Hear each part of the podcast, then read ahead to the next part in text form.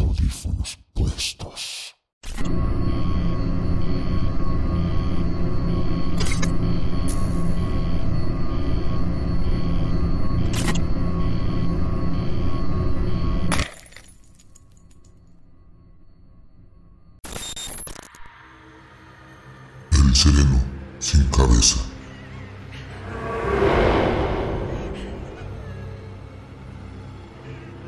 Cuenta que a mediados del siglo XIX, entre el portal de Valderrama y el puente Colorado, estaba la tortuosa calle de Silva, hoy llamada Pasteur, entre Avenida Universidad y 15 de Mayo. Sitio lúgubre donde estaba la frontera divisoria con la otra banda. Por lo estrecho del puente Colorado, solo se permitía el paso de personas, prohibiéndose que transitaran por él cuadrúpedos con o sin jinete.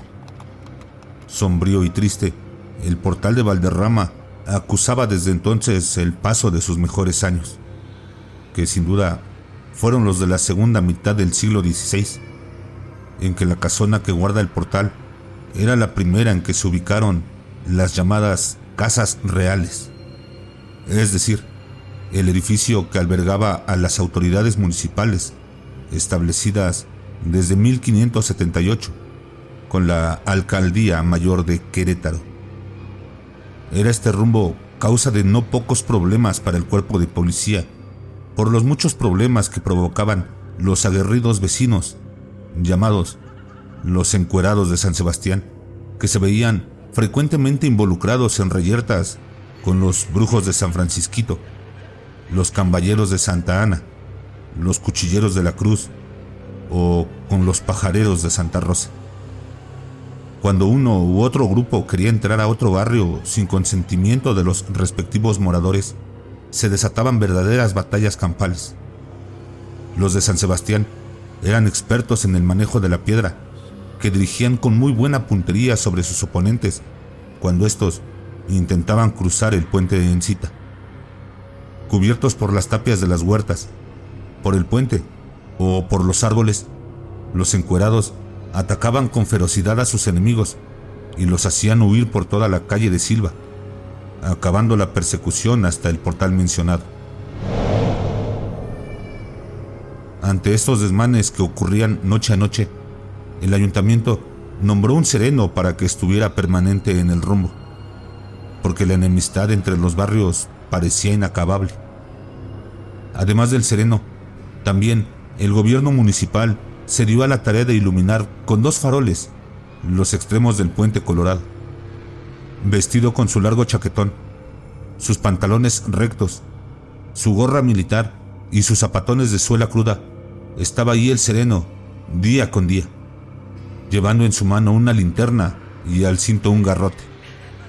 Para aliviarse un poco de las inclemencias del tiempo, el sereno hallaba abrigo en el portal de Valderrama donde podía dormitar alguna vez y guardar la escalera que le era útil para encender o para apagar los faroles del rumbo. Irreductibles como eran los encuerados, no tardaron en atacar al mismo sereno, a pedradas, cuando hacía sus rondas por el río Blanco o cuando descansaba en el portal. Se pudiera pensar que el problema amainó en el rumbo, pero ello no era obstáculo para que los de San Sebastián hicieran sus tropelías en los barrios de este lado de la ciudad. Cuenta el maestro Ramírez Álvarez en sus leyendas de Querétaro que una noche de hechos especialmente sangrientos en el barrio de Santa Rosa, los de la otra banda fueron perseguidos hasta el puente Colorado donde se libró una campal.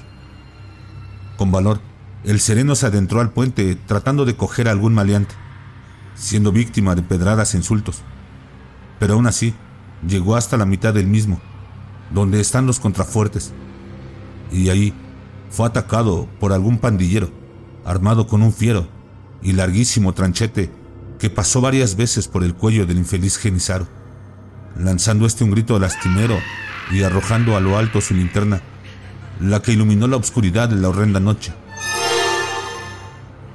Porque en medio de la batalla lo primero que habían roto los rijosos fueron los faroles del puente. El tajo asesino fue tan certero que la cabeza del sereno rodó por las piedras dando golpes secos. Huyeron los rufianes a una y a otra banda, tratando de esconder su infamia y su miedo.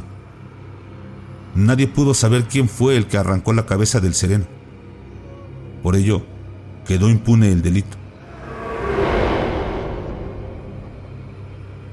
Por un poco de tiempo, la paz llegó al vecindario, que horrorizaba a los viandantes y que no se atrevían a pasar llegada la noche.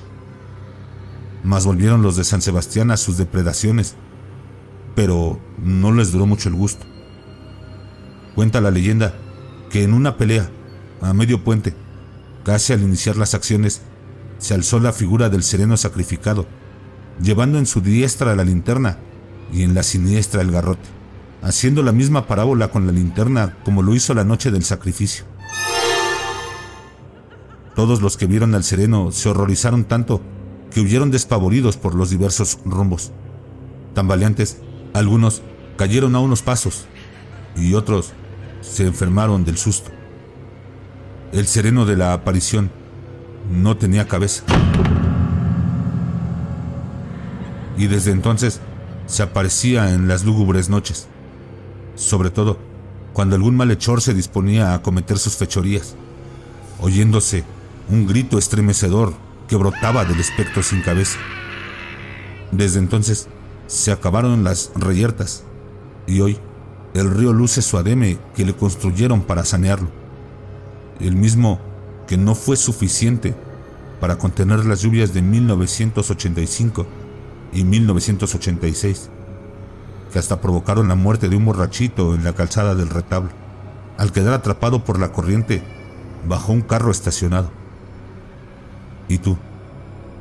¿Te atreverías a cruzar ese puente por las noches?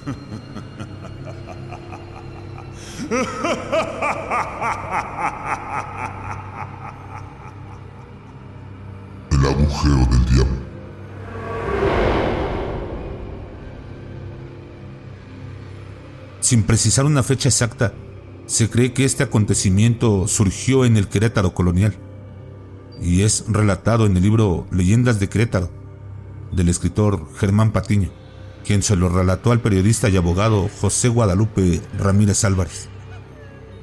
Sucedió en el antiguo convento de San Francisco, hoy Museo Regional de Querétaro, donde se dice que cuando el recinto estaba en su auge, por todos los jóvenes que querían consagrar su vida a Dios, ocurrió algo bastante peculiar.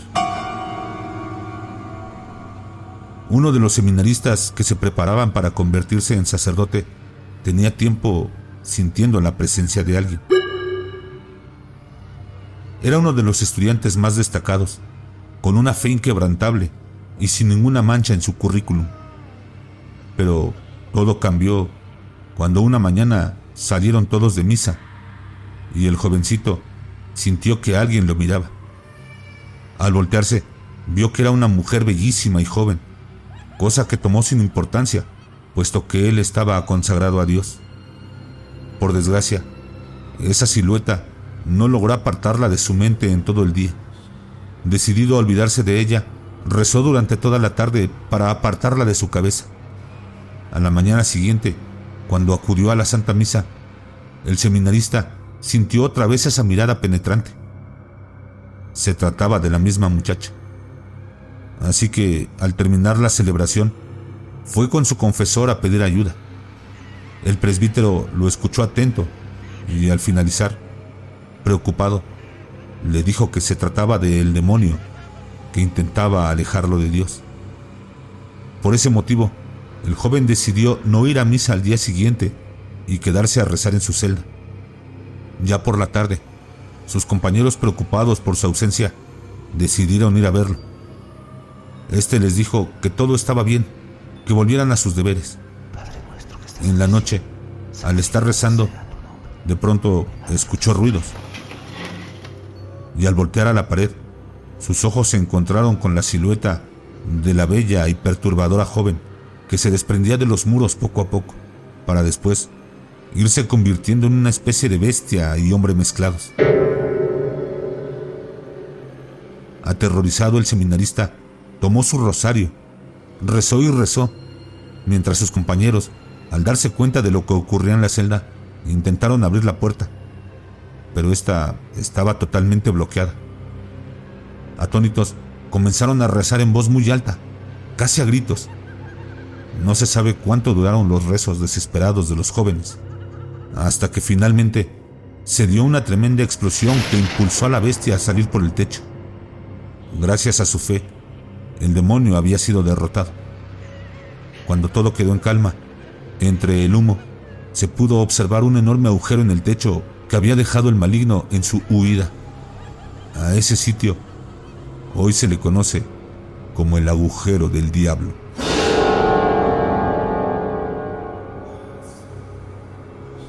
La casa de la Zacatecana.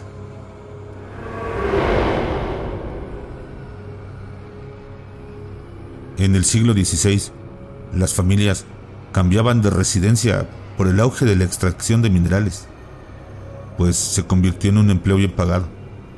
Las personas de las regiones vecinas llegaban a Santiago de Querétaro para vivir en ese lugar. Entre ellos se encontró una pareja de Zacatecas. No tenían hijos. El señor compró una casa grande en la calle La Flor Alta. La casa era conocida por ser la única con un vistoso balcón. El matrimonio tenía buena posición económica. El señor se convirtió en dueño de varias minas. Por todo el trabajo que tenía, el esposo pasaba mucho tiempo fuera de casa y dejaba abandonada y sola a su mujer. Esta, al principio, le pedía que se quedara más tiempo a su lado. El no estar en casa era motivo de pleitos de la pareja. De hecho, la pareja ya no dormía juntos cuando él llegaba. En la casa se muestran los cuartos de cada uno. Así pasaron varios años. La Zacatecana se acostumbró pues parecía feliz al no tener noticias de su marido. Se le veía acompañada de algunos caballeros. Los chismes de sus infidelidades corrieron por el vecindario y llegaron a oídos de su marido. Cuando éste llegó, tuvieron una fuerte discusión y misteriosamente él desapareció. Al principio, todo era normal. El tiempo de su ausencia se remarcaba a los amigos de la pareja, y estos empezaron a preguntar. Sin temor, la esposa decía que había salido de viaje, debido a problemas del trabajo, y que ahora tardaría más en regresar. Se supo que el marido descubrió la infidelidad de su esposa con uno de sus criados. Iracundo, sin más, lo mató y lo enterró en el patio trasero de su casa. Ella, a los pocos días, decidió arrancarle la vida a su marido, sepultándolo junto con su amante. Una semana después, ella apareció colgada en el balcón de su casa. Además, había sido apuñalada. Del asesino nunca se supo nada. Otros cuentan que la mujer, fastidiada del marido, lo mandó a matar y ella Inmediatamente mató al causante del asesinato para no dejar testigos. La Zacatecana enterró a los dos en la caballeriza de la casa. Algunos pobladores sospecharon de ella, porque eran dos personas muy conocidas como para desaparecer. Y alguien sintió deseos de desquitarse. La Zacatecana pagó sus crímenes. Un día amaneció muerta. La mataron. Se cree que los asesinos entraron a su cuarto, la asesinaron y arrastraron su cuerpo a la calle en la plaza, a vista de todos. Nunca atraparon a los asesinos. Ahora, esta es una casa museo. Ahí se muestran las colecciones para compartir este legado a los visitantes. La Casa de la Zacatecana constituye un rincón de Santiago de Querétaro destinado para las tradiciones y el arte. Se cuenta que si eres un buen observador, puedes ver el ánima asomada por una ventana del museo. Cuando vayas a ese museo, casi en el centro, podrás ver los dos esqueletos que se encontraron en ese lugar. Antes de continuar, si quieres conocer un poco más sobre la leyenda de la Zacatecana y con una voz aterradora, te invito a que veas el video que se encuentra en el canal de Extenebris con el nombre de La leyenda de la Zacatecana. Aquí arriba te estaré dejando la tarjeta para que vayas a visitarla. Se cuenta que por muchos años la mansión quedó abandonada. Los espíritus de la mujer y de los dos hombres rondan en cada rincón de la casa y se les sigue apareciendo a los que entran en ella. Hay otra versión de la leyenda. Se dice que el señor era muy rico y dedicado al trabajo de los negocios y de minería. Su mujer no le importaba tanto. Para él, ella era un segundo término. La Zacatecana vio que podía ser la única dueña de la fortuna del esposo y decidió desaparecerlo. Ella no tuvo el valor de matarlo y convenció a un sirviente al que le pagaría mucho dinero. Cuando el patrón se fue a dormir, el asesino hizo su trabajo y lo enterró detrás de la casa. La mujer no le quiso pagar al sirviente y lo mató a traición, enterrándolo junto a su marido. A ella le preguntaban por su marido y ella decía que estaba de viaje de negocios. Empezó a despilfarrar el dinero en fiestas y pachangas, como si nada hubiera pasado. Una noche entraron unos delincuentes a su casa y la asesinaron. Además, la colgaron del balcón para exhibirla como una mujer libertina. Desde entonces, hay tres almas en pena vagando en esa casa.